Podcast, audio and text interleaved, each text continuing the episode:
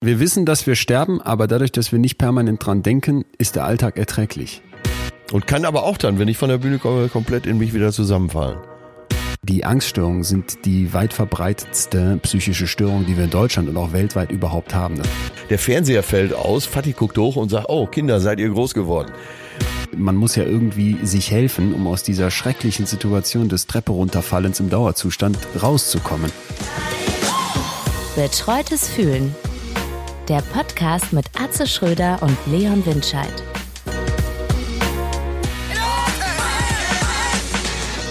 Leon? Ja, ich- Hallo, Leon? Ja. Leon, hallo? Ich höre dich, ich höre dich. Bin gesund und ähm, sehr weitestgehend munter, muss ich sagen. Ja, ja, ich auch. Äh, Bist du top fit? drauf. Die Sonne scheint, äh, das Leben könnte kaum schöner sein. Ja, tatsächlich Also aber nur kaum, weil wir haben äh, High Life bei uns in der Firma, wie du dir vorstellen kannst. MS Günther. ja, ja, ja. Äh, Event- und Ja. Kulturlocation liegt ab heute im Hafen und darf nicht mehr rumfahren, ganz offiziell. Und ich äh, hatte heute Morgen schon Krisensitzung und es ist natürlich äh, gerade alles, ja, doch sehr, sehr, sehr heftig, sag ich mal fast. Ja. Ja, ist alles so im Krisenmodus. Ich äh, habe das gar nicht so direkt mitgekriegt, weil meine äh, restlichen Veranstaltungen, das waren noch vier von der Tour, sind abgesagt, äh, nee, sind äh, verschoben auf den Herbst.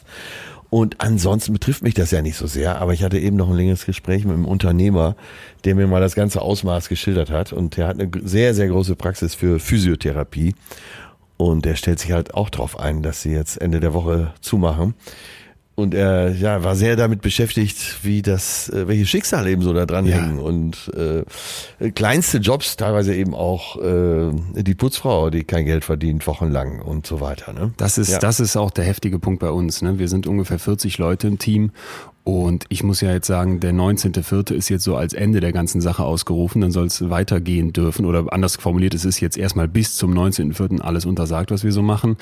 Ähm, und ich finde es Ja. ja auch nur richtig, ne? aber was, was passiert, wenn das darüber hinausgeht? Und da denken wir jetzt gerade alle noch nicht dran oder wollen uns das nicht, äh, ja, wollen uns das gar nicht ausmalen. Und ich merke halt, und das finde ich auch das Spannende äh, an der ganzen Sache gerade, dass so teammäßig das einen unglaublichen Zusammenhalt, eine, eine richtig krasse Solidarität irgendwie auslöst. Also diese Gespräche Ah, okay, heute ja. Morgen mit unseren Azubis, da ich hatte also ich hatte mit mit mit Zusammenhalt gerechnet und wir haben auch eine tolle Teamatmosphäre, aber das was da kam, das hat mich äh, richtig gerührt. Also da war wirklich so jeder direkt, ja, okay, und äh, soll ich Urlaub nehmen, soll ich irgendwie Zusatz was machen, was kann ich im Homeoffice noch für euch erledigen? Und es war so Ja, ein ja. Zusammenhalt, also Wahnsinn. Und die Nachrichten, die dann auch von den ganzen Aushilfen kamen, äh, wirklich überwältigend. Und ich musste die ganze Zeit so an diese Videos aus Italien denken, wo die Leute äh, jetzt wegen Corona-Quarantäne dann über die Balkone zusammen singen und sich irgendwie so eine so eine neue Dynamik Ja. äh, ausbreitet. Ne? Ja, ja.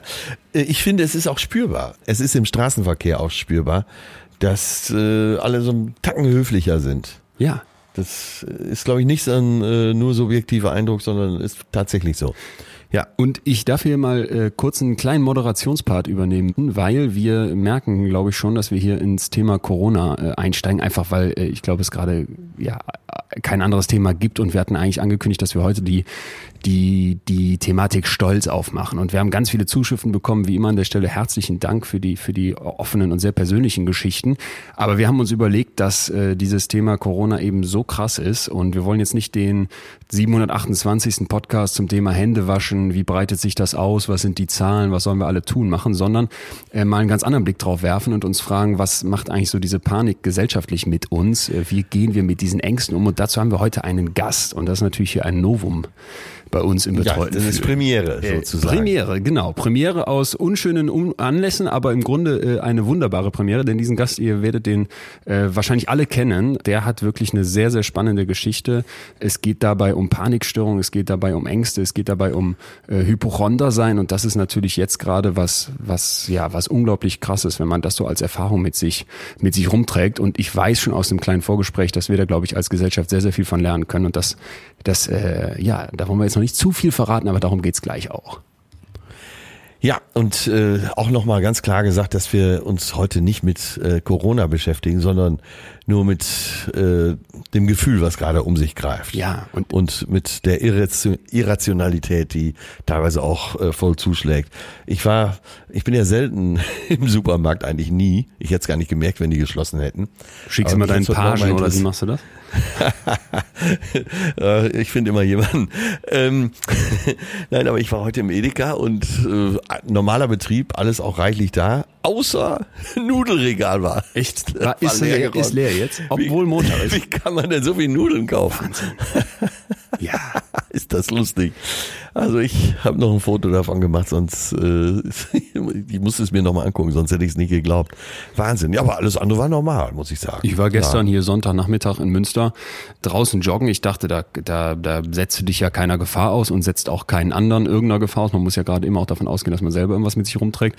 Äh, da wird ja jetzt nichts los sein. Ich bin um den Aasee gelaufen und als wäre alles Tanzen in Mai, Send und äh, Promenadenflohmarkt gleichzeitig war alles bumsvoll. Also jede Terrasse, jeder Quadratmeter Aasee wurde genutzt von den Münzeranern und Münzeranern. Also wirklich äh, heftig. Äh, das finde ich auch so interessant, ne, dass sich da scheinbar ganz viele sagen, nee, jetzt erst recht, ich lasse mich nicht ins Boxhorn jagen, auch wenn natürlich ich auch von Freunden weiß, dass in Berlin es jetzt so Partys gibt, wo sich die Leute dann heimlich verabreden und irgendwie noch zu Hause feiern, was ja dann irgendwie auch wieder dumm ist. Äh, ja, also das kann man ja einsehen, dass es ganz gut ist, äh, bestimmte Maßnahmen einzuhalten. Und es wäre töricht, das zu unterlaufen. Äh, wie geht's dir denn ganz persönlich damit? Welches Gefühl hast du zurzeit? Das ist, eine gute Frage, weil ich natürlich die ganze Zeit so diesen psychologisch-wissenschaftlichen äh, Teil in meinem Kopf habe, der sagt, cool bleiben, auf Zahlen verlassen, abwarten, rational, gerade jetzt sein, ne? Und gleichzeitig halt merke, ey, irgendwie dreht dreht die Welt am Rad. Ne? Und das, was hier gerade passiert, dafür haben wir keinen Präzedenzfall. Und das ist so dann für mich eigentlich die ganze Zeit einen, einen, einen ziemlich, doch irgendwie eine ziemliche Achterbahnfahrt, wo ich mir gewünscht hätte, äh, ehrlicherweise cooler zu sein. Also gerade jetzt mit der also Firma merke ich auch, das geht mich schon an. Doch. Ja, und es verunsichert dich auch. Es verunsichert mich. Also als ich jetzt, ich war in Budapest und musste dann äh, quasi da schnell noch weg, bevor jetzt die Grenzen dicht gemacht werden und hocke jetzt hier quasi zu Hause die ganze Zeit und merkte halt so im Flugzeug, ne, du, du fühlst dich unwohl, wenn dann viele Leute da sind, du ziehst dir dann irgendwie den, den Pulli vor die Nase, weil es plötzlich ein bisschen komisch aus so einer, aus einer Lüftung nach so ein bisschen, ja, es rauch irgendwie komisch, jetzt nicht nach, nicht nach was Menschlichem, es war einfach so, dass du direkt so merktest, du bist die ganze Zeit nur mit den Gedanken, dreht sich alles darum, wenn, wenn du mit Freunden sprichst, sprichst, gibt's dieses eine Thema und, und irgendwie musst du auch darauf reagieren und, und es ist schon eine, eine, vor allem eine Unsicherheit fast, möchte ich sagen. So würde ich es beschreiben. Ja, Flieger ist natürlich auch so der Extremfall. Ich hatte vor Jahren mal eine Lungenentzündung, da wurde mir noch monatelang abgeraten, im Flieger unterwegs zu sein. Ja. Weil du die gleiche Luft, weil das wird ja wahrscheinlich nur durchgefiltert, ne? Ich weiß gar nicht, ob so ein, in so einen Flieger Frischluft reinkommt oder ob es einfach nur gefiltert wird. Auf jeden Fall, ja, das war, das war fies. Und bei dir ist es, bist du denn da, du bist ja so ein hartgesottener Typ. Sagst du, ist mir alles egal? ja, ich, jetzt kommt der Komiker natürlich wieder durch. Äh, mein Leben ist ja nicht mehr so lang wie deins. Also bei mir. bist, bist per Natur entspannter, ja? Steht nicht so viel auf dem Spiel. Außerdem bin ich ja so ein Straßenköter. Äh, da, die kriegen ja eh nicht so schnell irgendwas. Ja. Ja, da verlasse ich mich so ein bisschen drauf. Ich hoffe, ich äh, überstrapaziere mein Glück da nicht ich habe im Netz so viele, so viele Sachen jetzt gelesen, da bin ich auch so ein Volljunkie, da müssen wir nachher auch nochmal drüber sprechen, denn wir werden heute auch über Lösungen im Umgang mit diesen Ängsten, mit dieser Panik auch auf gesellschaftlicher Ebene sprechen müssen. Und da äh, merke ich einfach selber, so dieser News-Cycle, der ist ja gerade so hoch, also quasi alle fünf Minuten hat Spiegel Online eine neue Einmeldung und du willst die ganze Zeit checken und gucken, was passiert, was ist noch los, was passiert mit dem DAX, äh, welche Grenze ist jetzt so, ja. wer ist infiziert, welcher Präsident hat was. Äh, aber im ganzen Chaos und im ganzen Wust habe ich drei kleine Posts gefunden, die mir so richtig, äh, wo ich so richtig dachte, äh, ja, das ist doch nochmal wieder diese Zusatzebene. Und da ging mir so das Herz auf. Der erste von unserem werten Freund Tommy Schmidt, der hat geschrieben, selten habe ich meine Meinung zu einem Thema so schnell geändert. Vor zwei Wochen war ich auch noch einer der Vollidioten, der posaunte, das sei doch nur eine etwas stärkere Grippe. Peinlich, passt auf euch auf, bleibt besonnen und wenn es geht, auf dem Sofa keine Panik. Und das fand ich so cool, dass man da so diese äh, Klarheit mal reinbringt ey, wir waren da wieder alle auf dem Besserwisser-Trip und haben alle gesagt, ach, halb ja, so wild ja. mir nicht so an, ne? Und jetzt haben wir den, haben wir den voll, den Vollgau. Ja, ich auch, aber äh, das ist natürlich auch immer Wunschdenken dabei. Man will, dass es so ist, ne? Ja. Man will, dass es, man will, dass man ruhig bleibt, ne? Und dass man recht hat. Und ja, und man will, dass es eben nicht so schlimm ist, ja. ja. Ich habe auch zu denen gehört, die gesagt haben, ja komm, ne? Aber egal, jetzt reden wir schon äh, viel zu sehr über die Seite der ganzen Sache. Es geht ja so drum, wie, wie unsere Gesellschaft, und das ist ja für alle spürbar, so, sich so ein bisschen verändert im Moment, im Ausnahmezustand. Ich weiß nicht, ob das unverschämt ist, wenn ich das sage, dann entschuldige ich mich schon mal im Vorhinein. Aber ich genieße das so ein bisschen. dass äh, alles so in Aufruhr ist. Ah, wieso? Und wie du schon sagtest, in der Firma seid ihr so zusammengerückt. Ich habe das Gefühl, dass ich, äh, dass man sich gerade auf die wesentlichen Dinge konzentriert und auch wieder etwas mehr einlässt. Ja. Ja. Also so Das nach dem Motto, man bleibt Sinn. zu Hause, kommt zur Ruhe und, und äh, fängt vielleicht so an, die großen Sachen zu hinterfragen, weil so viel auf dem Spiel steht, oder? Ja, und äh, man hat ja vielleicht auch etwas mehr Muße und alle, alles ist etwas gemütlicher geworden, habe ich im Moment äh, den Eindruck, außer äh, im Supermarkt beim Toilettenpapier. Dazu eine schöne Meldung, die ich heute Morgen gelesen habe. Und das war, ich war, glaube, es war sogar süddeutsche.de, also nichts Unseriöses. In China äh, sind die Scheidungszahlen jetzt nach der fast bewältigten Krise immens angeschnellt, hochgeschnellt. Ähm, okay, deine Interpretation? Ja, äh, viele mussten zu Hause bleiben. Ach Und, so, äh, ach so, oh Gott. Und ich hatte letzte Ja, Woche ja, noch ja. den Witz gemacht, weil die Bundesliga abgesagt ist, erste, zweite Bundesliga. Da habe ich noch gesagt, oh, da wird es jetzt wahrscheinlich viele Scheidungen geben. Ja, und in China ist es tatsächlich jetzt so. so nach dem Motto, jetzt ist, ist er zu Hause, wo er sonst am Samstag im Stadion wäre oder Montag bis Freitag auf der Arbeit und jetzt hat die Frau ihn an der Backe oder umgekehrt. Genau, Ja, da hört man ja auch immer, wenn, äh, wenn Männer in. Rente Ja, gehen. ja, ja, ja, ja. Äh, plötzlich ist Fatih zu Hause und alles ist nicht mehr weiß, so, wie es war. meinst. Und er mischt sich ein. Ja, oder man, ne, man muss sich unterhalten. Man muss Früher gab's gut den Witz, der, der, der, der Fernseher fällt aus, Fatih guckt hoch und sagt, oh Kinder, seid ihr groß geworden. und äh, ja, irgendwann ist Netflix natürlich auch leer geschaut. Und ja, wie gesagt, Bundesliga ist nicht mehr äh, Schwimmbäder. Fitnesscenter sind jetzt in Nordrhein-Westfalen, glaube ich, alle geschlossen worden. Spätestens ab morgen. Und das sind ja auch so die kleinen Fluchten von zu Hause für viele, ne? dass man äh, sagt, du Schatzi, ich bin jetzt mal zwei Stunden im Fitnesscenter mit Sauna und so weiter. Äh, fällt dir alles flach erstmal. Ja, und dann bist du zu Hause und dann musst du vielleicht in die Extrameile gehen, so in der Konversation. Das ist krass, die, die armen Chinesen.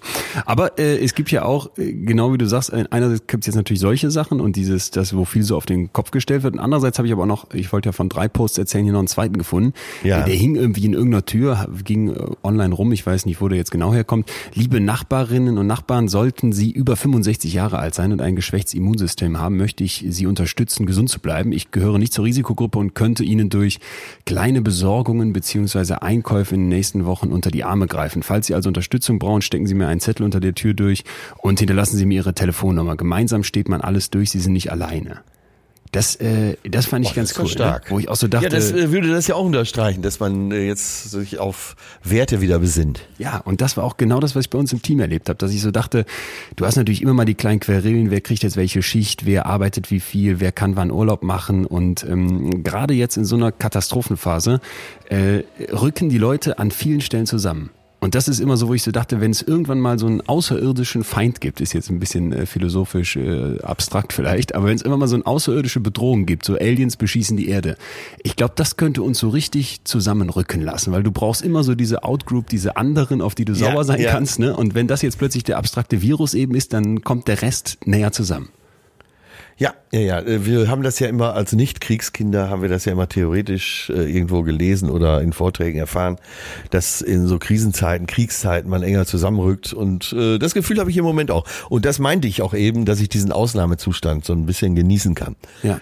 Ähm, das gefällt mir gut. Und vielleicht bleibt ja das dann von der Krise über, dass man äh, sich A auf alte Werte wieder besonnen hat und B sich alle getrennt haben, die eigentlich auch gar nicht mehr miteinander verheiratet sein wollen und sollen. Ja, Referenz zu unserer Folge äh, toxische Beziehung, wo wir ja schon über das Scheiden gesprochen Genau. haben. Äh, Das könnte, das könnte sehr viel Gesundheit bringen, ja, wenn sich Leute trennen, die Ja, eigentlich nicht zusammen da gibt's ja diesen alten Spruch, wenn sich alle trennen, die in unglücklichen Beziehungen sind, ist endlich auch mal wieder gutes Material am Start. Der traumhafte Vorstellung, traumhafte Vorstellung. Also wir könnten, falls wir die Krise überleben, Leute, also insgesamt, was ich hoffe, dass es wenig Tote gibt, werden wir äh, vielleicht mit einigen Vorteilen da rausgehen. Glaubst du denn, dass das wirklich sowas ist, was überdauern kann? Also dass man sagt, äh, das Besinnen, das in sich kehren, dass vielleicht bestimmte Sachen neu sortieren und vielleicht mal wieder so an grundlegende Fragen rangehen, dass das etwas ist, was anhält? Ah, da bin ich jetzt schon wieder Sozialromantiker. Ja, ich rede mir das natürlich ein, aber wir wissen ein, alle ja. ganz genau, wie schnell es geht, dass es wieder dann ist mit der Solidarität. Ja, schade. Ich habe äh, Trotzdem eine schöne Zäsur. Ja, ich habe aber einen super, einen super Gedanken dazu diese Woche noch aufgeschnappt aus einem ganz anderen Kontext, äh, aus einem Buch, lange geschrieben vor dem Coronavirus und das ist gerade rausgekommen. Das heißt im Grunde gut von Rutger Bregmann heißt er, glaube ich. Und der zitierte okay. also einen Professor aus Holland, der der Grundthese nachgeht, dass die Menschen eigentlich im tiefsten Innern ihres Herzens jetzt nicht die, die sind, die sich irgendwie kannibalistisch gegenüber dem Rest verhalten, sondern im Grunde eben gut sind. Und dann beschreibt er ein Szenario, stellen wir uns vor, ein Flugzeug stürzt ab und jetzt gibt's zwei Optionen. Option A, die Leute werden panisch, schreien rum, steigen übereinander, versuchen nur sich selbst zu befreien und dem, dem Qualm zu entfliehen. Ne? Und wenn sie draußen sind, hauen sie ab, damit das Flugzeug, wenn es explodiert, ihnen nichts mehr antun kann, der Rest ist egal. Oder Option B, die Leute bleiben relativ ruhig, versuchen sich zu unterstützen, gucken, wie sie zusammen rauskommen und, und geben sich noch die helfende Hand. Und dann sagt er, die meisten Leute, irgendwie paar 90 Prozent, sagen, dass wir auf einem Planeten mit Szenario A leben. Und der sagt, das ist nicht so. Und da gibt's äh, dann in diesem Buch eine ganze Reihe von eben Gedanken dazu, die in diese Richtung gehen. Nein, der Mensch ist im Grunde gut. Und ich könnte mir vorstellen, dass auch so eine Krise uns da jetzt wirklich auf bestimmte Dinge zurückbesinnt und uns das vielleicht auch mal wieder beweist.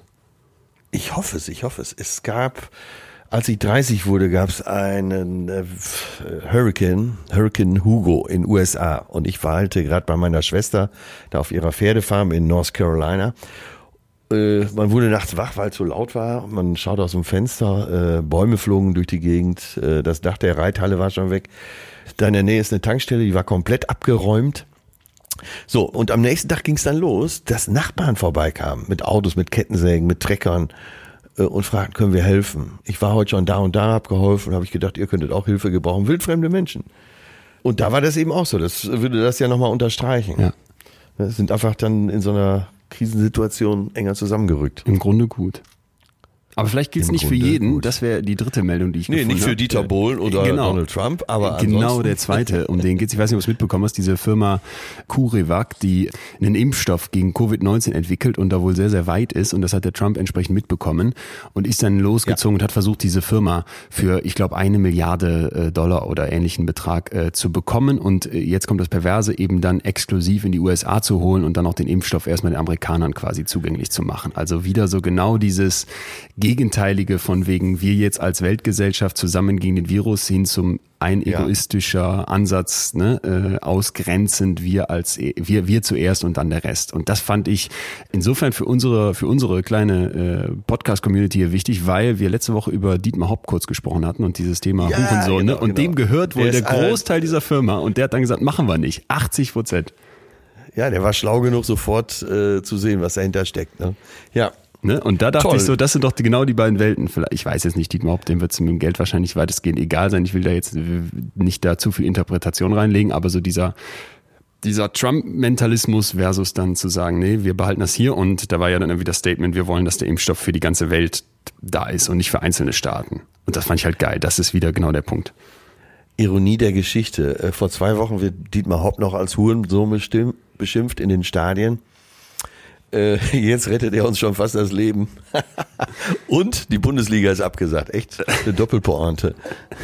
Passt alles zusammen. Greift es. Ist eine Verschwörung. Ich warte, ich warte ja auf diese Verschwörungstheoretiker, so aller Xavier Naidoo, die dann Sachen vorrechnen und dann auf irgendwelche Ideen kommen, wo du nachher denkst, ja, da, das brauchten wir jetzt noch.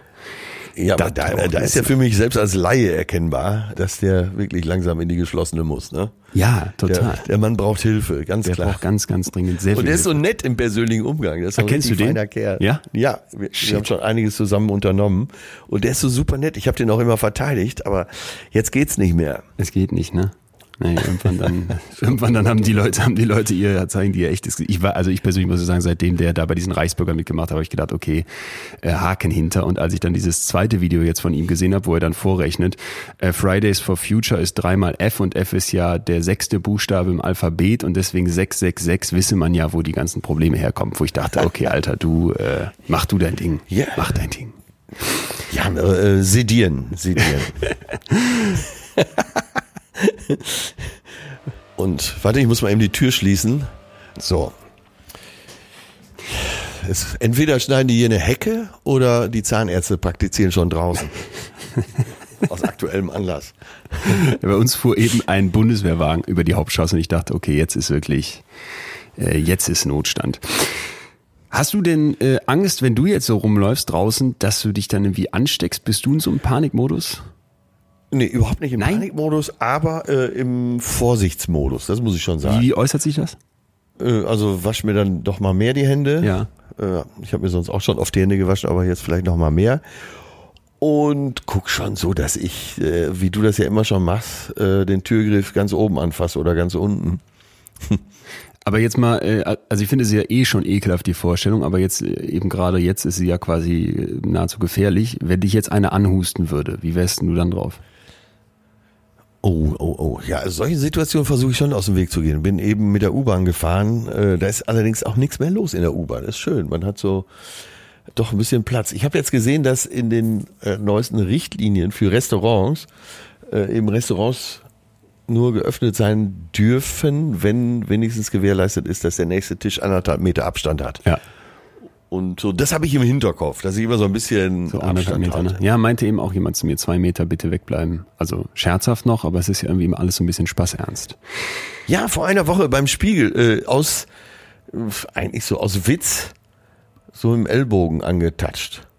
Ja. Und diese, diese. Woche wäre Ja, schon ja. kein Witz mehr. Nee, wir machen das die ganze Ja. Zeit. Also wir machen das mit den Jungs hier nur noch.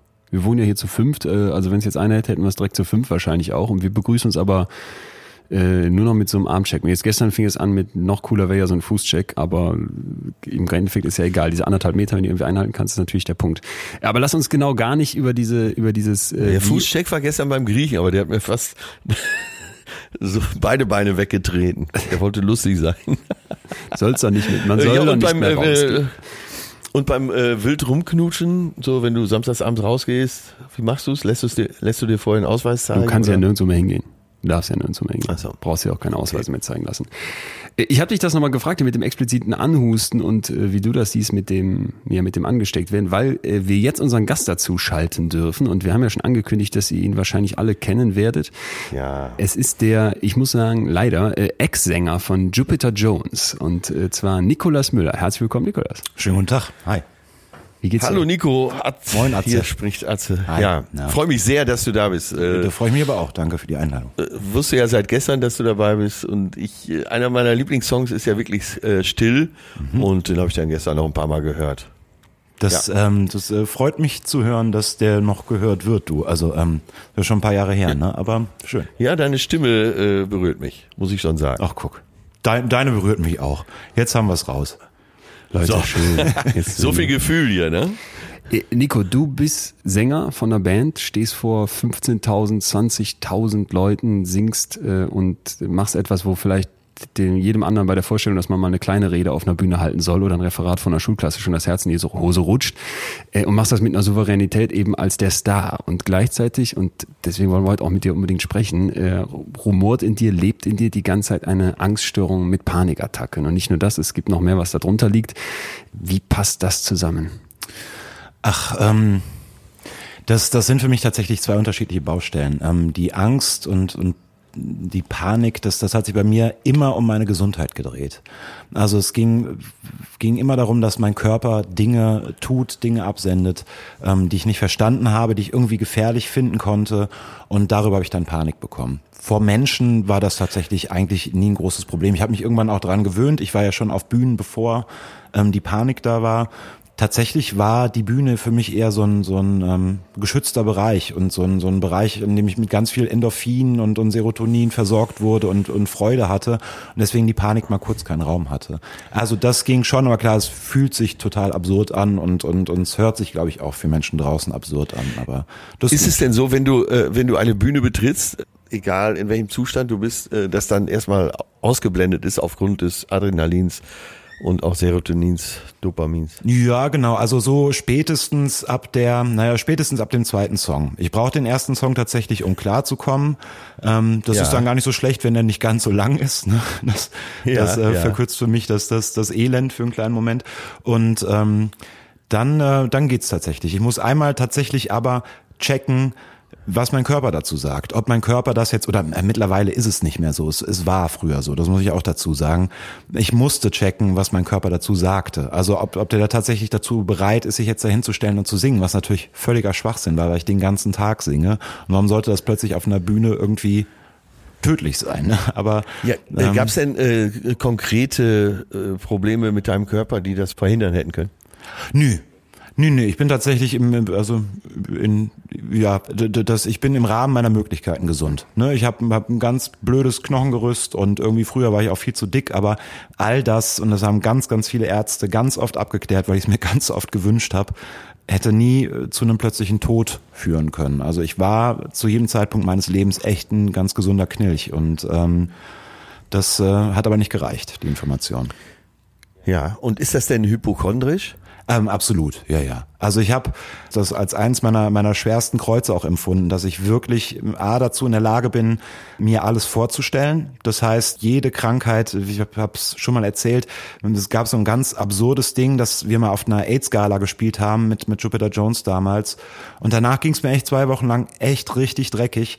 Natürlich nicht, weil ich gedacht habe, Gott, jetzt habe ich mich da mit AIDS angesteckt, woher auch, sondern ähm, weil ich den ganzen Abend so mit dem Thema konfrontiert war, dass ich, dass ich wirklich so. in der Lage war, mir vorzustellen, wie das ist. Und wenn ich mir was vorstellen kann, dann kann mein Körper das ja. auch. Das, das ist der eine Teil. Der andere Teil ist, dass mein Körper aber auch Symptome kann. Ne? Also wenn, wenn da jetzt irgendwas grassiert, dann, ähm, dann kann mein Körper die Symptome schon irgendwie so naja, nachahmen oder, oder auch tatsächlich produzieren. Und da ist, das muss man tatsächlich oft gegenchecken, ob das jetzt wirklich was Schlimmes ist oder ob das jetzt äh, ein, ein Auswuchs meiner Fantasie ist. Lass uns mal äh, nochmal einen Schritt zurückspringen, bitte, weil ich glaube, äh, wir müssen erstmal klar machen, was heißt denn überhaupt Angststörung, ne? Oder ja. in deinem Fall eben eine Angststörung mit Panikattacken, eine Panikstörung.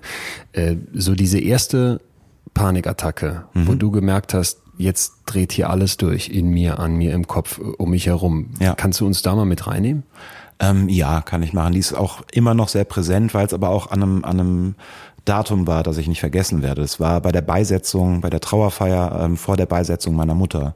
Da habe ich in der Kirche gesessen und ähm, plötzlich hat es mich überfallen, dass ich ähm, kalten Schweiß hatte, Schweißausbrüche, Herzrasen. Ähm, ich habe gespürt, dass mein Blutdruck steigt. Mir wurde wahnsinnig schwindlig, mein Magen hat sich umgedreht. Also eigentlich alles, was so ein Körper spontan an, an äh, Signalen und Reizen entwickeln und senden kann, da habe ich eigentlich mittendrin gesessen. Und, ähm, und da zum ersten Mal? Da zum ersten Mal. Vorher hatte ich so ein paar Episoden mit, ähm, mit so einem Schwindel und einem Unwohlsein. Aber ich meine, meine Mutter ist auch, die ist nicht von heute auf gleich gestorben, sondern die ist ähm, wirklich lange gestorben. Und kurz vorher meine Großmutter, ich habe also zwei Menschen beim Sterben auch zugesehen und da ist so ein Nervenkostüm hinüber. Deswegen habe ich mir da nie Gedanken drüber gemacht, dass das wirklich so ja, ja. so somatische ähm, Formen angenommen hat. Also sprich, dass mein Körper so mitgezogen hat. Das war zum ersten erstmal bei der Trauerfeier, ja. So spektakulär, wie es ging. Das heißt? Ja. Das heißt, dass ich also neben all dieser Symptome natürlich eine wahnsinnige Angst vom Sterben hatte, auch an so einem absurden Ort zu einem absurden Zeitpunkt. Ne? Also bei der Beisetzung meiner Mutter in der Kirche werde ich jetzt sterben, ganz offensichtlich. Meine meine Tante hat mich ähm, quasi unterm untern Arm gepackt und ähm, nach draußen geführt. Ein guter Freund hat mich ins Auto geladen und sofort ins Krankenhaus gebracht. Die haben mich durchgecheckt, und ähm, haben nichts gefunden. Also selbst als ich dort angekommen bin, war auch gar nichts mehr mit hohem Blutdruck oder sonst irgendwas. Ne? Das war, ich bin wirklich kerngesund da angekommen. Das ist mir danach noch häufig, häufig passiert, dass ich wirklich ähm, Notaufnahmen von innen gesehen habe, Krankenwagen und nie wurde was gefunden. In keiner medizinischen Disziplin gab es irgendwas wirklich auszusetzen. Außer Herr Müller, Sie sind zu dick, Herr Müller, Sie, Sie rauchen zu viel. Aber das war's.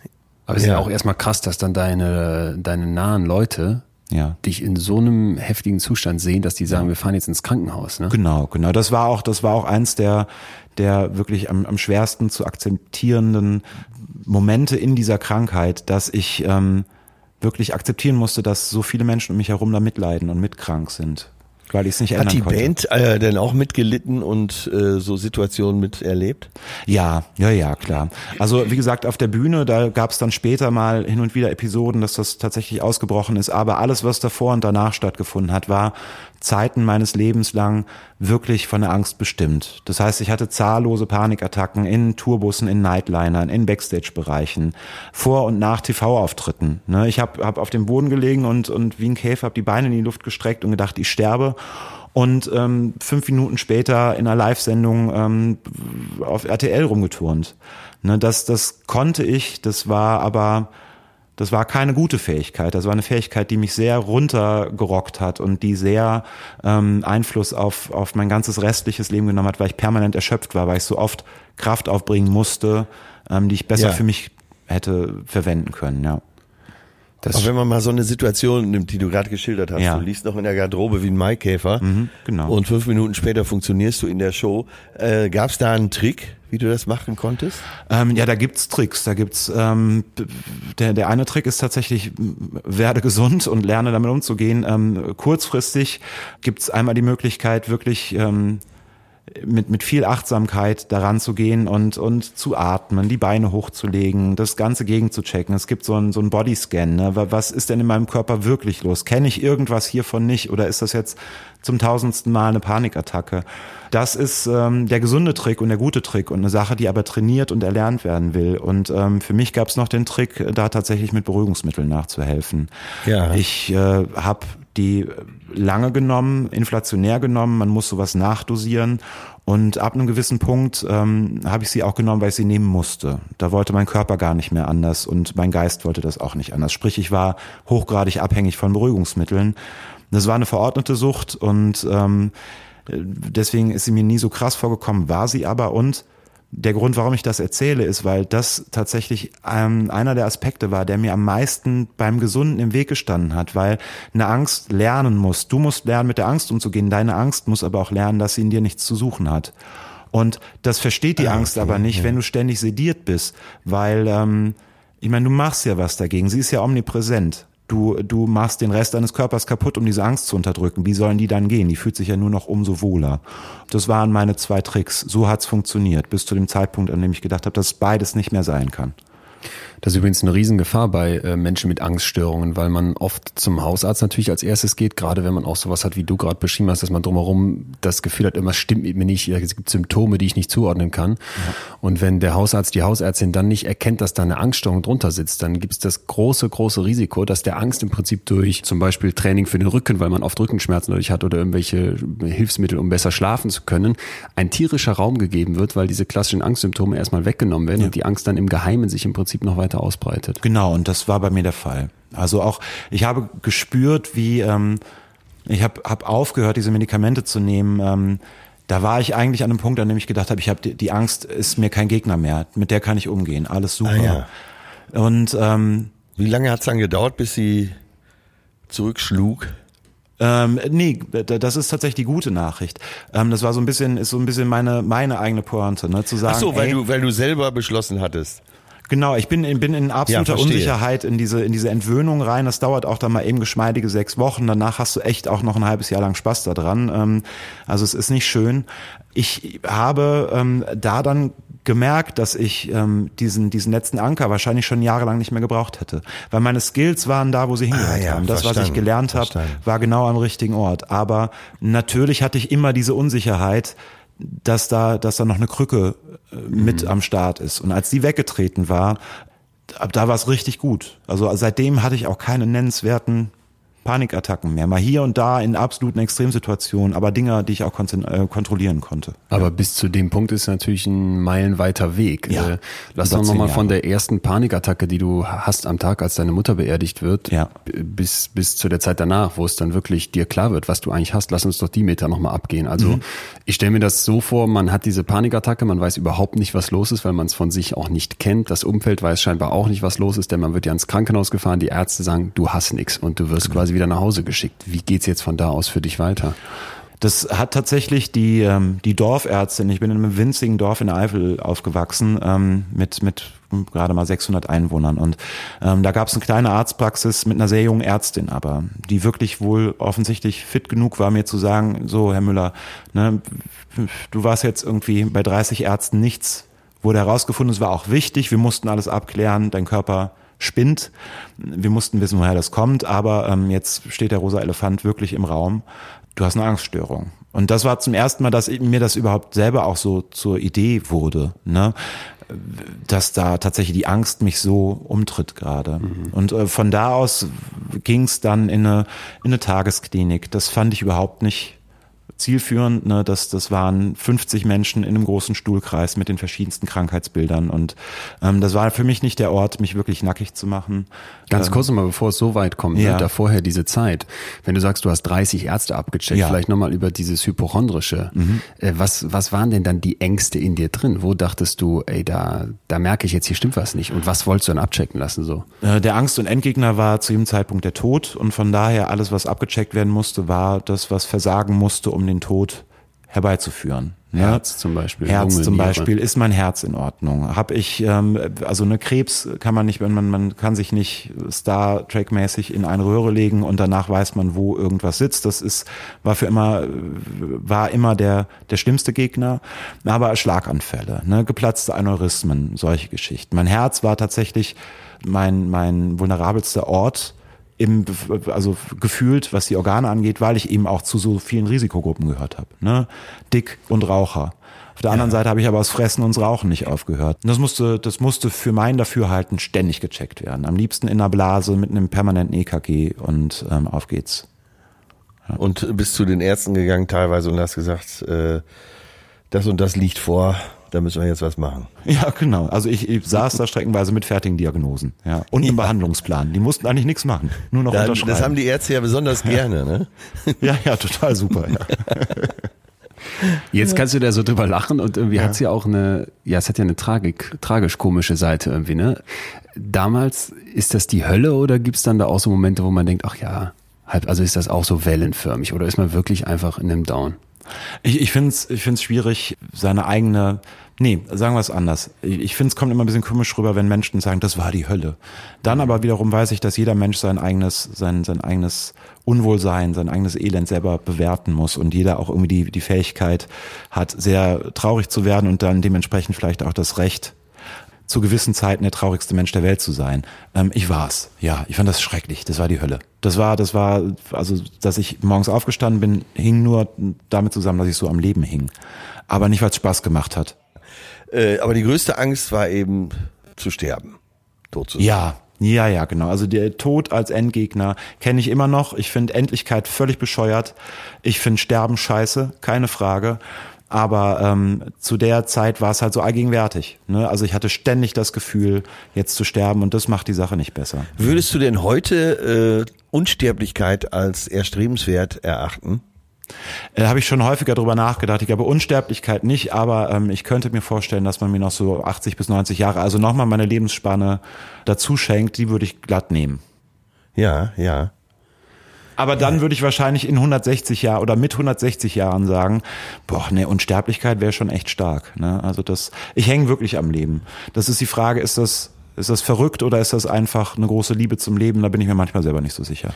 Ja, Leon und ich hatten das letztens als Thema, dass ähm, also die, die Sterblichkeit unser Leben so wertvoll macht. Ja, ja. Und da denke ich in letzter Zeit oft drüber nach. Und das ist es ja, ne? Wenn du weißt, äh, ne, hier kommt ja eh keiner lebend raus von diesem runden Ding. Ist doch kein Kaiser und kein König übergeblieben.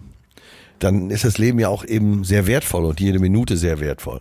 Genau. Und ich denke auch so, wie ich die Menschen einschätze, dass ähm, ich, ich mag die Menschen. Ne? Ich finde, das ist, ist ein, ein, ein dann doch häufig mal gescheitertes Konzept, aber ein sehr gutes Konzept.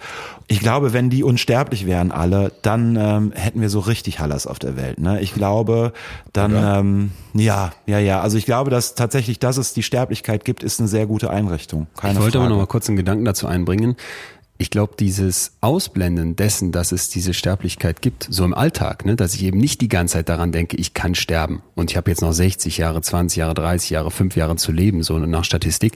Ich glaube, das ist dann wiederum die, die Stärke, die es erträglich macht. Und wenn dir die fehlt, wie es jetzt bei dir dann eben war, Ja. jemand, der permanent über das Sterben nachdenkt, dann ist einem diese Qualität der Sterblichkeit natürlich komplett genommen. Genau. Dann ist das der Endgegner. Ja, dann betrachtet man das als Gegner und nicht als irgendwie ein Punkt auf einem Zeitstrahl, der vielleicht danach in irgendwelchen Gedanken, weil man in den Gedanken seiner An Angehörigen übrig bleibt, äh, noch weitergehen kann vielleicht sogar. Genau. Ja, also es ist ein riesiger Unterschied zwischen der Tod ist da, den gibt's. Der wohnt, der wohnt hier irgendwo in meiner Straße oder der Tod sitzt mir jeden Tag auf dem Schoß und, und glotzt mich an. Das ist ein riesiger Unterschied. Ah, okay, sehr, ich glaube, das ist jetzt der wichtige Punkt. Den müssen wir Ja. ja. mal herausstellen. Da ist der Unterschied, weil äh, dass wir sterben werden, ist klar. Ist, Ja. Der Deal ist klar. Du wirst geboren, um irgendwann zu sterben. Weil, wie von Chirac sagte, bei der Geburt wird ein Pfeil auf dich abgefeuert, der am Tag des Todes trifft. Und Genau. äh, diesen Unterschied, den müssen wir jetzt nochmal ganz definitiv herausstellen. Und Leon, vielleicht äh, sagst du das, was du gerade gesagt hast, nochmal komprimierter. Wir wissen, dass wir sterben, aber dadurch, dass wir nicht permanent dran denken, ist der Alltag erträglich. Und jemand, der die ganze Zeit an den Tod denken muss, der kann mit dieser Sterblichkeit nicht mehr umgehen. Für Genau. den wird das zur Hölle, die Nico gerade beschrieben hat, ist meine Interpretation. Genau, ja. Ja, Das, Ähm, weil dieses Bewusstsein wirst du ja auch nicht los. Das ist ja das Einzige, was für immer bleibt. Ne, Du kannst von Krankheiten kannst du geheilt werden, ähm, im Idealfall. Also so ziemlich jedes Menetekel und jedes, jedes, ähm, Ja, jedes auch men äh, mentale Tief, auch so ein Stimmungstief, geht ja wieder vorbei. Ne? So genau, das geht vorbei, richtig. Ja. Jede Depression geht vorbei, der Tod nicht. Du kannst dich einfrieren lassen. Ist endgültig. Aber das, äh, ne, bisher habe ich da noch zu wenig, zu wenig. So wie, da, die, sind die, Daten, die. Datenlage ist dünn diesbezüglich. Genau, Aber nochmal zu deiner, äh, zu deiner Panikstörung. Also Ja. wir haben eine Angst, das müssen wir vielleicht nochmal kurz sagen. Die äh, Panikstörung ist eine der vielen Angststörungen, die es gibt. Es gibt spezifische Phobien, es gibt soziale Angststörungen, es gibt eine generalisierte Angststörung, wo man wirklich in so Sorgenzirkeln verschwindet. Und vielleicht ganz wichtig mal, bevor man jetzt denkt da draußen, ach, ich habe ja keine Angststörung, betrifft mich nicht.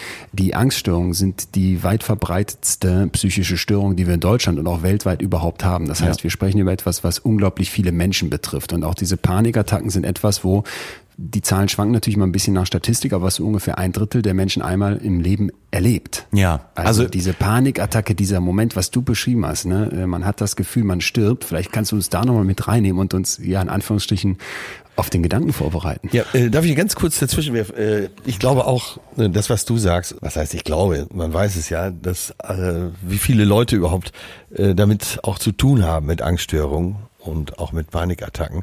Und wenn du ähm, so dieses Thema in größeren Runden ansprichst, dann kommen ja doch äh, Leute plötzlich damit zu, äh, raus, von denen du das nie gedacht hättest. Ne? Und äh, insofern glaube ich, dass, dass wir heute ganz viele ansprechen. Aber das, äh, Nico, ich wollte das nur noch mal eben einfügen. Du kannst ja vielleicht noch mal das eben schildern, was Leon jetzt gefragt hat. Genau. Ich, ich kann dir aber auch kurz nochmal ähm, absolut zustimmen. Also das, das so ein bisschen ist es eh so, dass Schweine sich natürlich am Gang erkennen ne, und dass dementsprechend, dass man sich auch so ein bisschen anzieht. Die Erfahrung habe ich gemacht. Aber ähm, es ist schon echt verrückt ähm, im, im reinsten Wortsinn, wie viel ähm, wie viele Menschen mit dieser Erkrankung rumlaufen. Ich meine, die Fallzahlen in Deutschland, wir sind gerade bei, glaube ich, Ja. bei 12 Millionen angekommen nach der letzten Erhebung. Ne? 12 Millionen Angstkranke, wenn mich nicht alles täuscht. Das ist natürlich Voll. Irrsinn. Ne? Du bist, bist in einem Raum und kannst davon ausgehen, dass ungefähr jeder siebte eigentlich eine, eine Angststörung haben muss. Äh, Ist, ist eine allgegenwärtige Veranstaltung, ja. Ja, eine, Volk, eine Volkskrankheit, ja. Genau, genau, genau. Und auch nichts, also nichts, was besonders wäre. Also ne, das, das Gefühl ähm, hatte ich natürlich zwischendrin auch so, okay, jetzt habe ich natürlich irgendwas, was sonst niemand hat.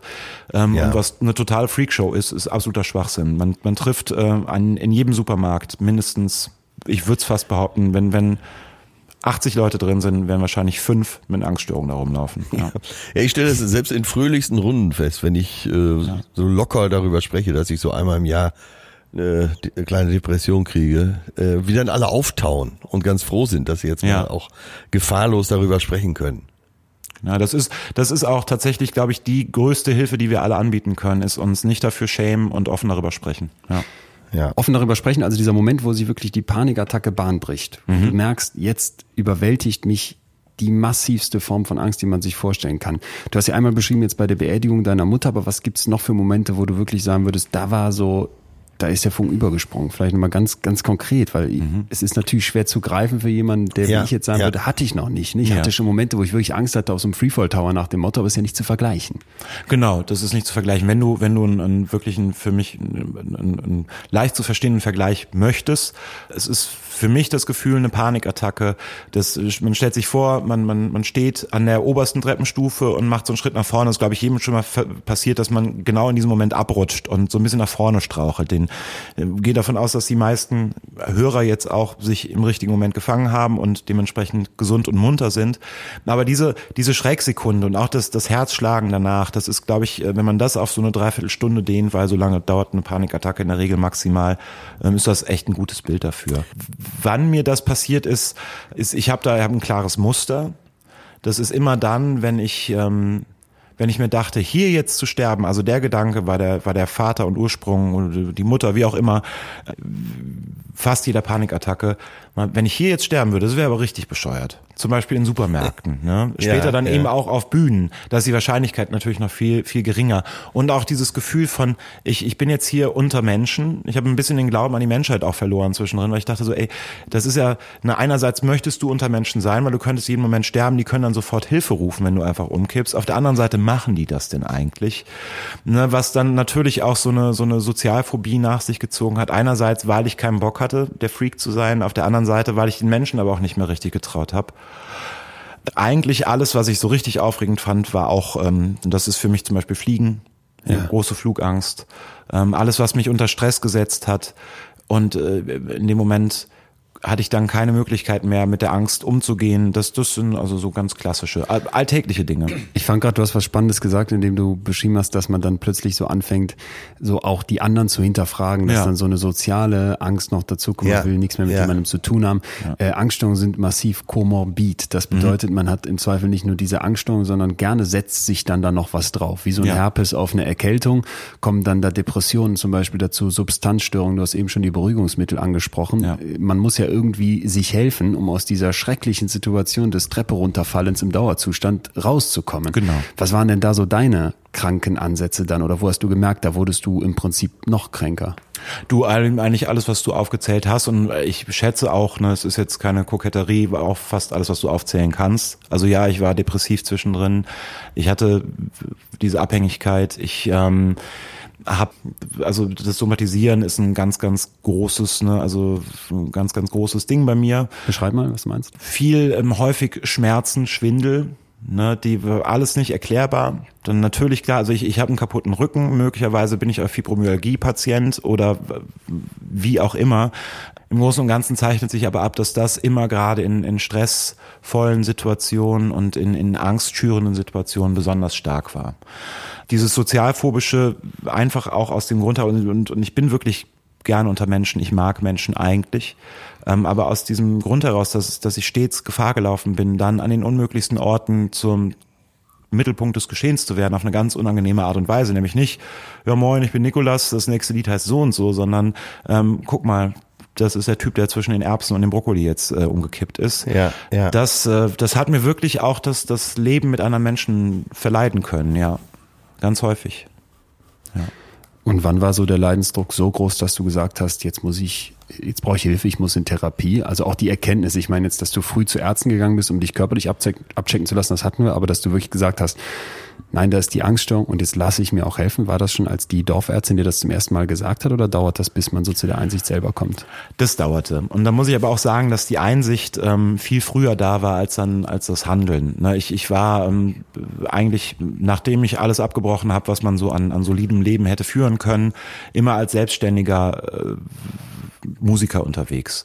Und das hatte ganz oft, also zwischendrin war ich auch mal vier Jahre tatsächlich nicht krankenversichert. Ich glaube, das ist verjährt. Ich glaube, mittlerweile kann man es kann man's rauspostulieren. Ne?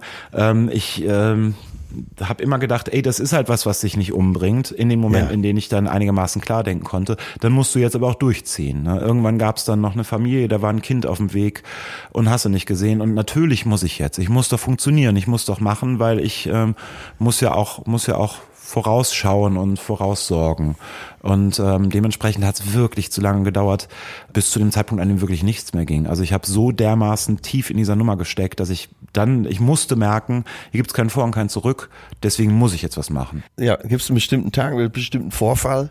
Ähm, ja, als ich, ähm, ich festgestellt habe, dass es keine andere Option für mich gibt, außer ne, zu dem Zeitpunkt, glaube ich, dreiwöchige Tour oder den, den, den Arm einer dreiwöchigen äh, Tour komplett abzublasen, auch mit der Voraussicht, ey Jungs, und ich weiß nicht, wie es danach aussieht. Und das kann man nicht bringen. Ne? Das, das ist ja auf allen, auf, an allen Ecken und Enden eine absolute Katastrophe. Und da ähm, habe ich es dann selber eingesehen und da haben wir dann aber auch viele gute Gesp äh, Gespräche geführt, damals in der Band, die mich dazu gebracht haben, das tatsächlich auch durchzuziehen. Ich glaube, wenn es nur um mich gegangen wäre, dann hätte ich wahrscheinlich so weitergemacht, bis ich wirklich dann irgendwann einfach an einem Herzinfarkt gestorben wäre, weil ich den Stress mein Körper den Stress nicht mehr verkraftet hätte. Sind das ja. denn zwei Seiten einer Medaille? Einmal dieses, ich gehe auf die Bühne, zeige meine beste Seite, funktioniere vor 20.000 Fans, die jetzt alle was von mir wollen, die mhm. viel Geld dafür bezahlt haben und auf der anderen Seite unterdrücke ich, versuche wegzudrängen, diese schreckliche Angststörung und kann deswegen vielleicht auch doppelt stark dann in den kurzen Momenten funktionieren oder ist das die ganze Zeit ein Misch? Nee, tatsächlich ist man, also wenn ich, wenn ich mir Bilder angucke aus der Zeit, ich sehe auch immer krank aus. Man ist schon konstant ah, und permanent ja. krank und ähm, man weiß es nur zu maskieren. Mir ging es dann auch nie wirklich so richtig Töfte. Mit Genießen war auch nix. Es war tatsächlich ähm, dann also so ein Aufbringen der allerletzten Kraft, um da dann funktionieren zu können. Die Kraft hat natürlich dann an allen anderen Enden gefehlt. Ne? Das ging dann irgendwann gar nicht mehr. Ja. Nico, ich habe das, äh, das vielleicht so als kleine Anekdote zur Auflockerung, ich wenn es zur ja. Auflockerung ist. Ich habe das äh, erlebt bei der Echo-Verleihung backstage. Da war ja. Robbie Williams äh, dann da ich ja. weiß nicht, ob du das auch mit, mitverfolgt hast. Und dann, ich habe mir den, ich habe den wirklich die ganze Zeit beobachtet, weil ich auch genau da hinter der Bühne stand.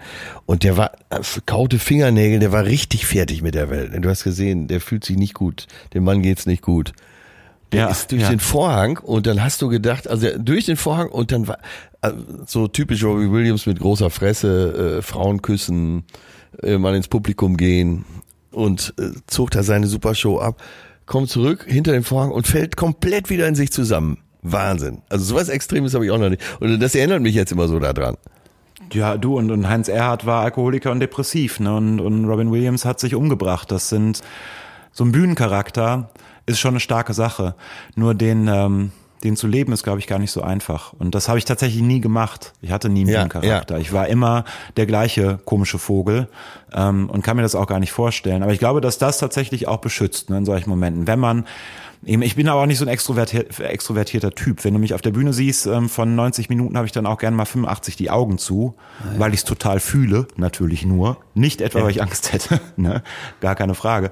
Aber ähm, ja, das, also na klar, das hilft und du hast, führst ein anderes Leben. Deswegen war es für mich ja auch echt ein, eine Zeit lang eben der sichere Ort. Aber Atze, sag du auch nochmal, wenn du, ne, du kannst dich natürlich auch wunderbar dann hinter einen bisschen runtergekämmten Locken und der Brille und sowas dann ja auch äh, auf der Bühne ein bisschen verstecken fast. So wie Nico die Augen zumacht, hast du ja auch eine, eine, eine Rolle auf der Bühne, einen Charakter, der auf der Bühne ist und einen Charakter hinterm, hinterm Vorhang, oder ist das bei dir anders? Äh, ach ja, das ist schon, ist schon so in mir drin, da auf der Bühne zu stehen. Ich habe da, aber sobald ich eine Bühne betrete, ist alles andere weg. Da kann ich. Ich habe ja leider letztes Jahr mal das mit 40 Fieber gemacht. Das war keine gute Idee in den Langzeitfolgen. aber ja, sobald ich auf der Bühne bin, dann weiß ich auch nicht, äh, bin ich jetzt Atze Schröder oder äh, nein, dann ziehe ich da einfach mein Ding durch. Ja. Und kann aber auch dann, wenn ich von der Bühne komme, komplett in mich wieder zusammenfallen. Ja, das wollte das wollte ich fragen, ob du auch dieses kennst, dass du auf die Bühne rausgehst, den vollen Push hast, so diese maximale Stress- und Funktionierreaktion und danach ist das, ist, fällt man wieder in sich zusammen. Das kennst ja, du. Das kenne ja, ich auch, ja. Und insofern ist die Bühne auch ein guter Ort. Ich hab, äh, empfinde die Bühne, gerade wenn so viel Stress ist, so wie in den letzten Monaten, dann denke ich immer, ach, wenn ich auf der Bühne bin, habe ich wenigstens meine Ruhe. ah, krass. Ja. Ja. Da, quat, da quatscht mich keiner an. Wenn man jetzt äh, dann wie du das hast, oder wie bei Robbie Williams klingt es ja auch schon fast äh, pathologisch, aber Nico, bei dir ist es ja wirklich, ist es ja eine Krankheit und ich finde interessant, dass man ja einerseits dann dieses Hypochondrische hat, ich hab nichts, die Ärzte bestätigen das, du bist körperlich nicht krank und das Gemeine ist jetzt aber in Wirklichkeit bist du ja aber eben doch krank, angstkrank. Mhm. Äh, was passiert dann in der Therapie? Wo setzen die bei dir an, als du dann sagst, jetzt, jetzt muss es wirklich helfen? Vielleicht beschreibst du mal die Therapie, die geholfen hat. Ja. Ja, Genau, wie kommt man raus? Das, äh, da da ähm, gibt gute Nachrichten. Das, äh, die Antwort ist gut, kommt man raus. Ähm, es braucht nur seine Zeit. Also bei mir war es eine Verhaltenstherapie, eine kognitive Verhaltenstherapie. Das hat, ähm, das was man glaube ich immer noch landläufig häufig Gesprächs Therapie nennt. Ne? Also man, man verbringt viel Zeit damit, mit seinem Therapeuten das aufzuarbeiten. Vielleicht kann ich dazu ganz kurz was sagen. Ja, Kognitiv ist so dieser gedankliche Anteil. Ja. Ne? Was habe ich für Mechanismen, für klassische Denkstrukturen in meinem Kopf? Ich komme nach Hause und halte mich für einen Loser, weil ich jetzt schon wieder tierisch Angst hatte. Ich äh, denke, dass meine Frau mir was Böses will, weil wir immer Streit haben und so weiter. Und das, der Verhaltensteil ist dann eben das, wo ich sage, hier verändere, ich fange ich wirklich an, mein Verhalten zu verändern. Also ich gehe wieder raus. Ich versuche unter Leute zu kommen, Schritt für Schritt. Ich versuche meine Angstsymptome, die aufkommen, in eine andere Richtung zu lenken, indem ich zum Beispiel mich bewege oder wie auch immer darauf mit der Verhaltensseite reagiere. Das ist vielleicht wichtig, damit man versteht, was eine kognitive Verhaltenstherapie überhaupt beabsichtigt oder was da für zwei Komponenten drin sind. Bewegst, Genau, du, bewegst du dich seitdem mehr? Ähm, äh, bewege ich mich seitdem mehr? Ja, Treibst du Ich- Sport? Ja, also ich, ich Sport treiben wäre vielleicht maßlos übertrieben, aber ich bewege mich definitiv mehr. Also ich war tatsächlich echt ein fauler Hund und mittlerweile mache ich alles mit dem Fahrrad und, und zu Fuß. Und Ich hab gar bewegen kein Auto. äh, bringt's auch für dich. Ja, tatsächlich ist das auch ähm, ist das auch eins der äh, ist auch einer der Tricks und ein sehr probates Mittel. Wenn du denkst, du stirbst und bist dann einmal, ich, ich wohne im vierten Stock im Altbau, das sind irgendwie knapp 100 Stufen. äh, Du bist einmal nach unten gegangen und dann wieder nach oben gerannt, wirklich im Stechschritt und kommst oben an und stirbst nicht, dann gibt's auch gar keinen Anlass, Angst davor zu haben. Ne? Ah, okay, Hinzu ja. kommt noch, dass durch die Anstrengung natürlich die ganzen Hormone auch noch schneller rausgespült werden, die da überschüssig sind. Und tatsächlich ist das, also das, ich habe es lange für absurd gehalten, gedacht, ja, aber na gut, ne, dann, dann sterbe ich auf, auf halber Strecke, ne, dann sterbe ich bei Stufe 50, ist ja auch scheiße. Naja, nee, A, stirbst du ja gar nicht, du kannst ja dann erstmal sowieso erstmal Notarzt rufen und dann wäre es auch sowieso in den nächsten fünf Minuten soweit gewesen. Wenn du die Treppe nicht mehr hochkommst, ohne zu sterben, dann hast du eh ein Problem. Da, ähm, das, das äh, ist echt äh, so, ähm, so stumpf wie es klingt, ist einfach ein guter Weg, das herauszufinden. Und die Therapie dann, äh, wenn du jetzt sagst, du hast deine eigenen kleinen Mittelwege heute gefunden, eben auf der Verhaltensseite und Ja. bestimmt auch auf der kognitiven Seite. Was lernst du aber so als erstes in der Therapie? Was machen die mit dir? Äh, die Angst zu akzeptieren und ähm, anzunehmen, keineswegs als Freund. Also ne, die Angst als solche, natürlich, das ist ein wichtiger, wichtiger Reflex, ein wichtiger Instinkt, den wir haben, aber diese, diese krankhafte Angst, ähm, die tatsächlich für sich selbst ähm, naja, als existenten Gegner wahrzunehmen. Also das Ding gibt's und das ist mein Gegner. Und ähm, Aber äh, genau, äh, ich glaube, das ist auch wichtig. Äh, dein Gegner, nicht dein Freund. Du, äh, du umarmst die Angst nicht. Ich, naja, ich umarme die Angst nicht, ich, ähm, ich lasse sie aber zu. Also das ist so ein bisschen, dass, ne, dass, dass dieses Bild vom Gegner ist insofern wichtig, dass, dass man Gegner loswerden möchte und muss. Ne? Also das Ja, ist nichts, ja. wenn ich den, wenn ich die als Freund akzeptieren könnte, dann könnte ich die auch in meinem Leben akzeptieren. Dann ist die halt da, ne? die wohnt dann Ja. da. Ist dann auch kein ungeliebter Onkel, das ist ja sogar ein Freund.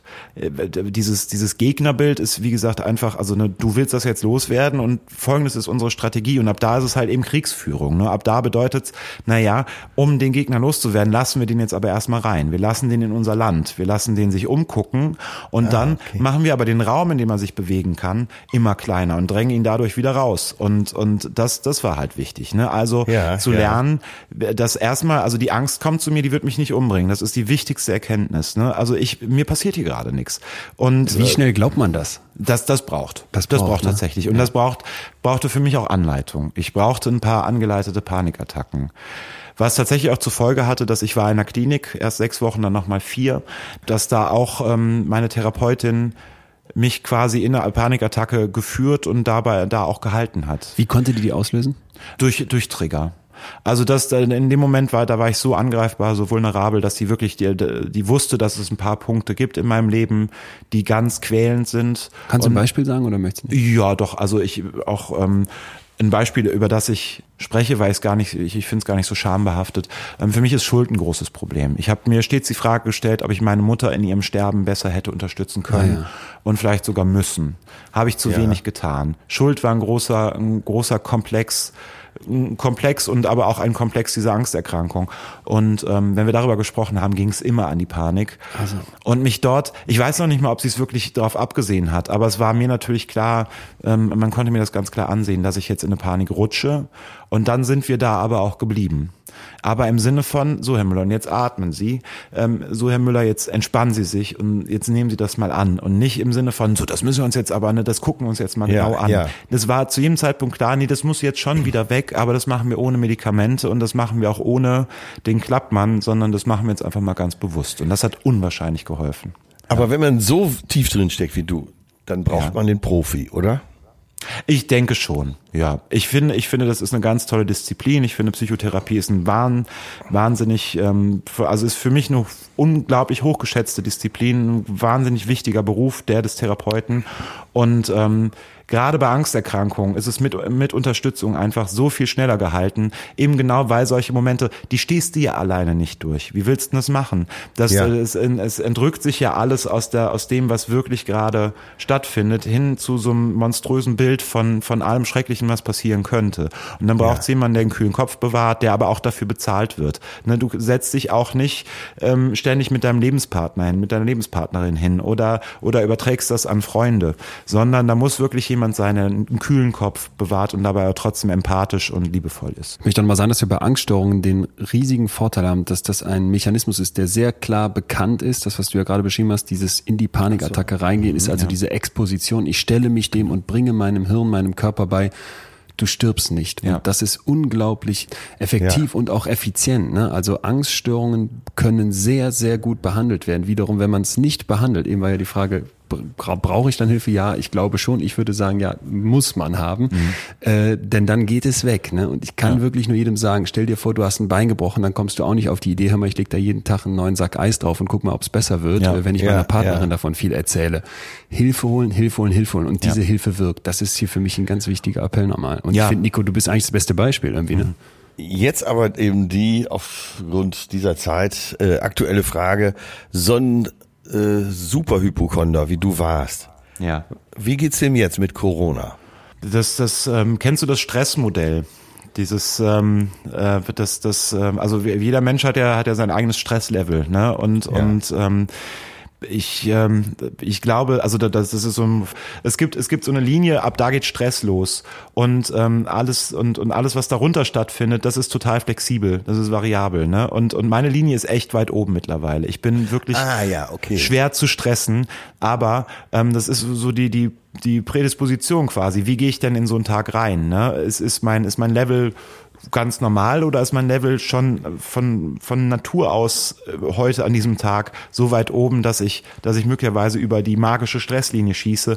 Das ist tatsächlich der Fall. Also ich muss ich ich komme super durch. Es Ja. ist, ähm, ich sehe tatsächlich, ich glaube, ich bin nicht eingeschränkter als irgendjemand anderes, der Ja. sich irgendwie selbst gesund schimpft. Aber ich muss echt auf mich aufpassen. Das ist wahnsinnig anstrengend. Aber du klingst sehr gelassen. Du klingst wirklich sehr gelassen. Nur, ich passe ja auch auf mich auf. Das ist zwischendrin Ja. gibt's immer so Kurzmomente, in denen tatsächlich, ähm, in denen es aus mir herausbricht. Das, wir waren, ähm, war mit meiner Freundin waren vor zwei Tagen ja, am Samstag waren wir im Aldi mal einfach so, ne, nicht Hamsterkäufe erledigen, aber naja, lass uns doch mal gucken, dass wir über die nächsten 14 Tage kommen. Das hat mich wahnsinnig gestresst. Das hat mich dann aber in erster Linie erstmal aggressiv gemacht. Aus so, also es gab gar keinen Anlass. Das hat mich, es, niemand hat mich aggressiv gemacht. Ich habe mich mir selbst gegenüber total aggressiv gemacht. Das habe ich gemerkt. Aber nochmal die, die Zeit gedanklich zurückgedreht, Ja. jetzt vor, sagen wir mal, zehn, zehn Jahren, als du vielleicht so im, Ja. im Peak warst dessen, was du da an Störungen hattest. Das, was wir gerade erleben mit dem Coronavirus, auch was so offiziell geraten wird, wasch dir Mhm. die Hände, meide Kontakt, äh, huste in die, in die Armbeuge, also so ganz viele Sicherheitsmechanismen, die Menschen mit Zwangsstörungen, mit Angststörungen als ihren Alltag eigentlich kennen. Ja. Was hätte das damals mit dir gemacht? Absolut, also unerträglich, nicht zu machen eigentlich. Für mich wäre die einzige Lösung gewesen und das macht mir auch gerade wahnsinnige Sorge um all die Menschen da draußen, die eben noch richtig naja, virulent ne, durch die Gegend laufen und wirklich das Problem haben, dass diese Angst in denen brennt. Ich, ich hätte mich einsperren müssen und ich hätte, hätte den Schlüssel weg, wegwerfen müssen, weil die, die, der eine sichere Hafen, den ich ja ganz oft hatte, nämlich die Schulmedizin und all ihre Anlaufstellen, ne, also ich, Notaufnahmen, Arztpraxen, die sind ja auch tabu dieser Tage. Ne? Du kannst ja nicht hingehen, weil du genau. Angst hättest, dich anzustecken. Richtig, ich, ich hätte Angst gehabt, mich anzustecken. Die Tests wären für mich nicht verfügbar gewesen. Das Monitoring hätte nicht funktioniert, Ja. weil ich habe ich hab die Symptome zwar, aber wenn dann in so einer milden Form, ne? Und auch ich kann es ja auch nicht, also es gibt keine nachvollziehbare Kette oder sonst irgendwas. Niemand aus meinem Freundeskreis. Ich wäre Patient Zero in meinem Freundes- und Bekanntenkreis. Ja, ja. Niemand hätte mich getestet. Ne, all das ist total schrecklich. Ne, all das, was früher, was was ich früher gebraucht habe, um mich durch einen normalen Alltag zu bringen, das gibt's gerade nicht.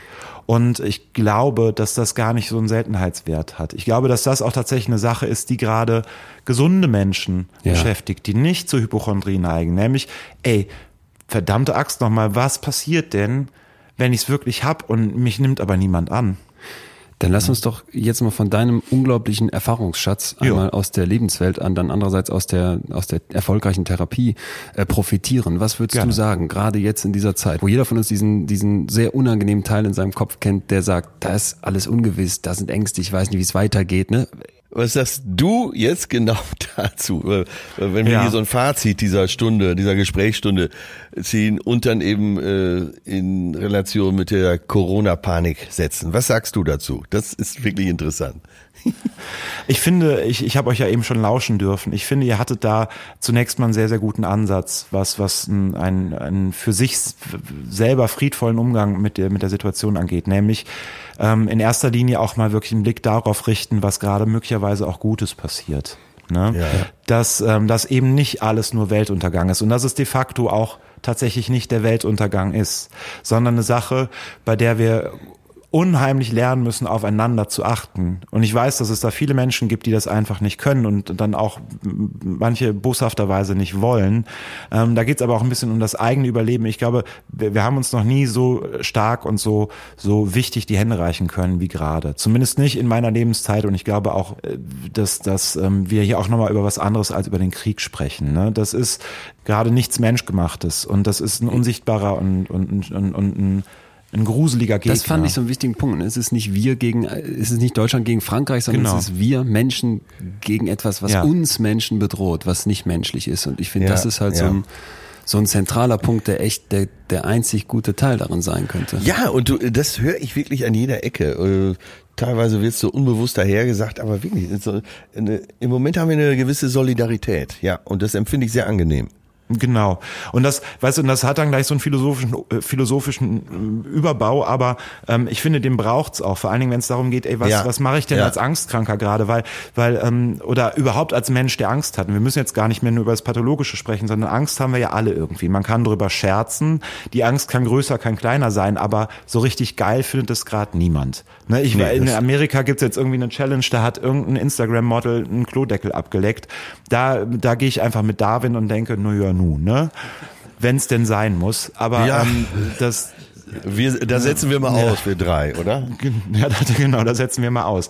Aber ähm, ich, ähm, wie gesagt, also checkt die Fakten und da ist auch ganz, ganz wichtig, sucht, sucht euch eine, eine fundierte und eine gute Informationsquelle und da spreche ich ganz bewusst davon, also ne, alles, was irgendwie so bei Springer hinten rausfällt, spart euch das. Ihr werdet keine, keine sinnvolle Ja. Information beispielsweise in der Bild finden. Da gibt's, es gibt, es gibt zuverlässige Informationsquellen. Im Grunde genommen reicht für einen, für einen, ähm, für einen Angstkranken gerade insbesondere reicht das RKI, ne, das Robert-Koch-Institut. Das, was da steht, da ist nichts Reißerisches dabei, da gibt's keine Bildchen. Was, was interessieren mich Menschen mit Gasmasken in Wuhan? Ja, das, ja. das, ich, ich muss die nicht sehen. Ich muss die nicht sehen, wenn ich mit, mit Ja. mir selber ein bisschen im Frieden bleiben will. Ich fände, fände es sogar notwendig und, und das versuche ich gerade ein bisschen so einzustielen und als, als Service anzubieten, ähm, da spreche ich noch mit ein paar Stellen, wirklich da ein redaktionell betreute und kuratierte News irgendwo zu haben. Also eine Seite, auf der man sich zentral treffen kann, auf dem morgens einmal News und abends einmal News auftaucht. Das, Ja. das ist noch, finde ich, ein ganz wichtiger Punkt. Ja. Einmal morgens, einmal abends, so nach Ja. dem Motto. Ich erlebe das bei mir selber. Es passiert so viel, du willst es die ganze Zeit checken. Und dass man sich da einfach klar macht, da ist dein Hirn massiv empfänglich für. Da springen alle Belohnungssysteme an, alle Giersysteme. Genau. Gerade diese Ungewissheit äh, löst eine suchtähnliche Reaktion aus, ja, weil du nicht weißt, wie sicher ist es jetzt, dass da was passiert. Deswegen gucke ich lieber im Fünf-Minuten-Takt nach.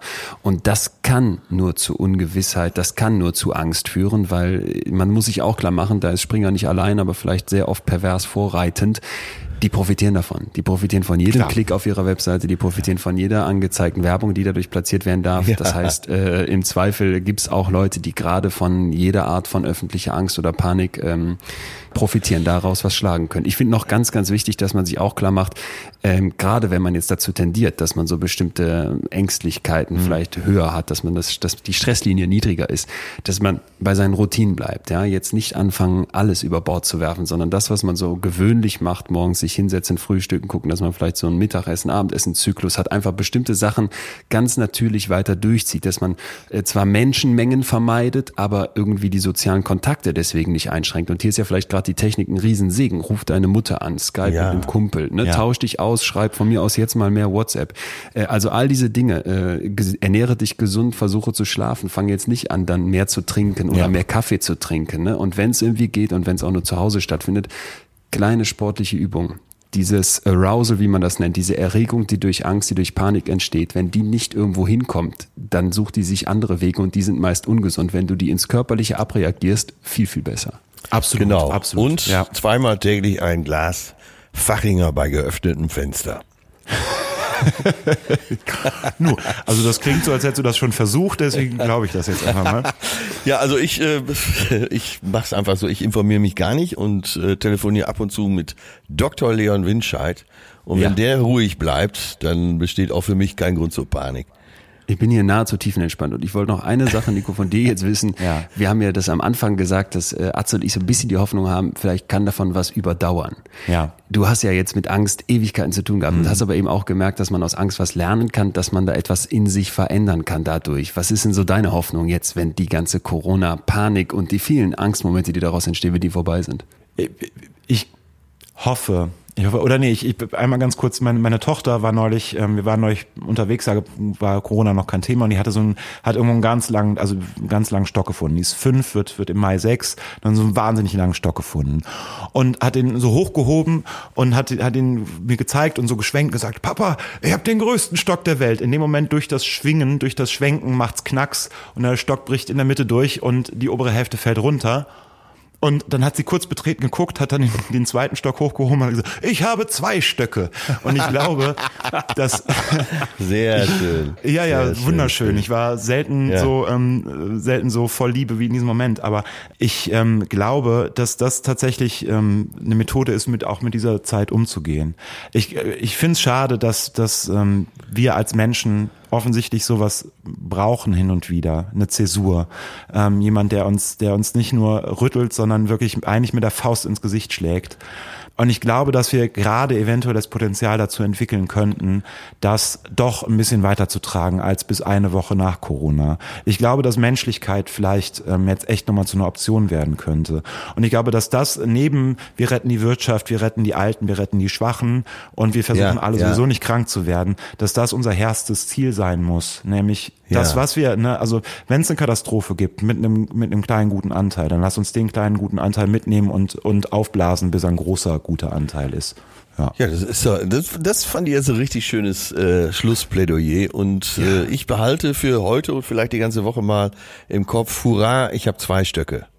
Ja, genau. Solltest ja, du. zwei größte Stöcke. Wenn man den größten Stock der Welt durchbricht, könnte es ja immer noch sein, dass die beiden Hälften danach immer noch die beiden größten Eben, sind. eben, das Man zwei sein. tolle Stöcke hat. Wahnsinn. Ja, äh, Nico, äh, toll, dass du heute äh, mal bei uns mitgemacht hast. Äh, Wahnsinn, richtig, richtig toll. Ja, sehr, sehr gerne. Äh, hat mich auch riesig gefreut, vor allem, weil wir äh, hoffentlich, äh, werte Hörerschaft da draußen, äh, mal dieses Thema von der Seite jetzt beleuchtet haben, wo vielleicht viele erstmal gar nicht dran gedacht haben. Ich finde das, äh, das Thema Angst, Angststörungen eben auch, weil es so unglaublich viele Menschen betrifft und äh, auch so unglaublich viele Menschen äh, vielleicht nicht im klinisch relevanten Sinne, aber eben doch, weil wir alle Ängste haben, weil wir alle vielleicht Panikzustände kennen, äh, tangiert. Ein ganz wichtiges und äh, dass du hier so deine Einsichten auch so offen und ehrlich geteilt hast. Äh, vielen, vielen Dank für das Vertrauen. Sehr gerne. Hammer. Jederzeit wieder. Da würde ich sagen, bis hoffentlich bald. Genau. Und ihr da draußen, wenn euch das äh, gefallen hat, was wir heute gemacht haben, ne? Äh, Atze, sag du auch nochmal, äh, also ich fand es wirklich gut, auch dass wir Ja. jetzt mal einen Gast hatten. Ich weiß es nicht. Das könnte man nochmal machen. ja? Nico, was ein toller Kerl. Super. Ja, Wahnsinn. Ich kannte ihn ja bisher nur als Sänger, aber äh, fundiert meinungsstark, würde ich mal sagen. Lasst uns doch bitte äh, ein Feedback da. Also wenn euch gefallen hat, was heute hier passiert ist, dann schreibt uns das äh, gerne auch in, in bei iTunes, bei Spotify, Deezer etc., wo man uns so überall bewerten kann. Gerne mit Sternchen, aber gerne auch mit einem Kommentar dazu und sagt uns, was euch vielleicht besonders gefallen hat, was aber auch nicht. Wir freuen uns über Kritik, äh, damit wir wissen, ob wir so äh, weitermachen sollen, ob wir es vielleicht nochmal machen sollen. Und auch sonst freuen wir uns natürlich wie immer, wenn ihr uns weiter abonniert. Wir haben ganz, ganz viel äh, Zuwachs hier in unserer kleinen Community bekommen. Weiterhin dank äh, Hotel Matze nochmal äh, großes Lob und Dankeschön an Matze. Äh, ich glaube, wir wachsen hier gerade und ich freue mich riesig, dass uns die ganze Zeit noch Nachrichten erreichen, wo ihr uns drin sagt, was euch, was euch hier alles schon bewegt hat und was ihr hier für Gedanken mitgenommen habt. Äh, und vor allem habe ich mich gefreut, äh, muss ich hier kurz noch anhängen, weil mich zwei kleine Korrekturen oder Fehlerhinweise erreicht haben. Einmal haben wir letzte Woche was über Flair erzählt, dass der so ein Konzert gemacht hat mit einer mit einer äh, Pumpgun, mit einer Plastikpumpgun in der Hand. Da wurde ich von meinem Kumpel angerufen, der hat mir gesagt, das war äh, Kollega und nicht Flair. Ich hoffe, ich Oh. habe sie jetzt nicht vertauscht. Ja. Ist ja auch Ja, die. Hip-Hop-Community ist sensibel, Die Hip-Hop-Community ne? ist ganz streng und aber noch ein wichtigerer Hinweis fand ich. Äh, wir haben über Brené Brown letzte Woche gesprochen, das Thema Scham. Da hat eine Hörerin, wenn ich mich nicht vertue, äh, oder ein Hörer, jedenfalls hat jemand geschrieben, die war keine Psychotherapeutin, ja, sondern eben arbeitet in sozialer Arbeit und forscht auch dort. Äh, absolut richtig, ich habe das nochmal gecheckt. Die vermarktet eine Methode, in der im Prinzip Therapiemethoden äh, verk verkauft werden, wenn man so möchte. Äh, Ja. Aber die war tatsächlich nie Therapeutin. Und das sind jetzt vielleicht äh, augenscheinlich Kleinigkeiten, aber es ist mir deswegen wichtig, weil ich glaube, gerade in diesen Zeiten ist, äh, ist hier absolute Richtigstellung und Akkuranz Ja. einfach ein hohes Gut. Ja, deswegen äh, dafür Der kämpfen wir hier. Faktencheck. Der Faktencheck. Und wir hören uns dann nächste Woche mit dem Thema Stolz. Dann sind wir erstmal stolz auf diese Folge hier und nächste Woche geht's um das Gefühl. Äh, bis dahin, Leute, bleibt gesund und fühlt euch gut. Es hat mich gefreut. Mich auch. Atze, machet gut. Ja, und keine Panik, ne? Bloß nicht. Bis dahin. Ciao, tschüss. Das war Betreutes Fühlen. Der Podcast mit Atze Schröder und Leon Winscheid. Jetzt abonnieren auf Spotify, Deezer, iTunes und überall, wo es Podcasts gibt.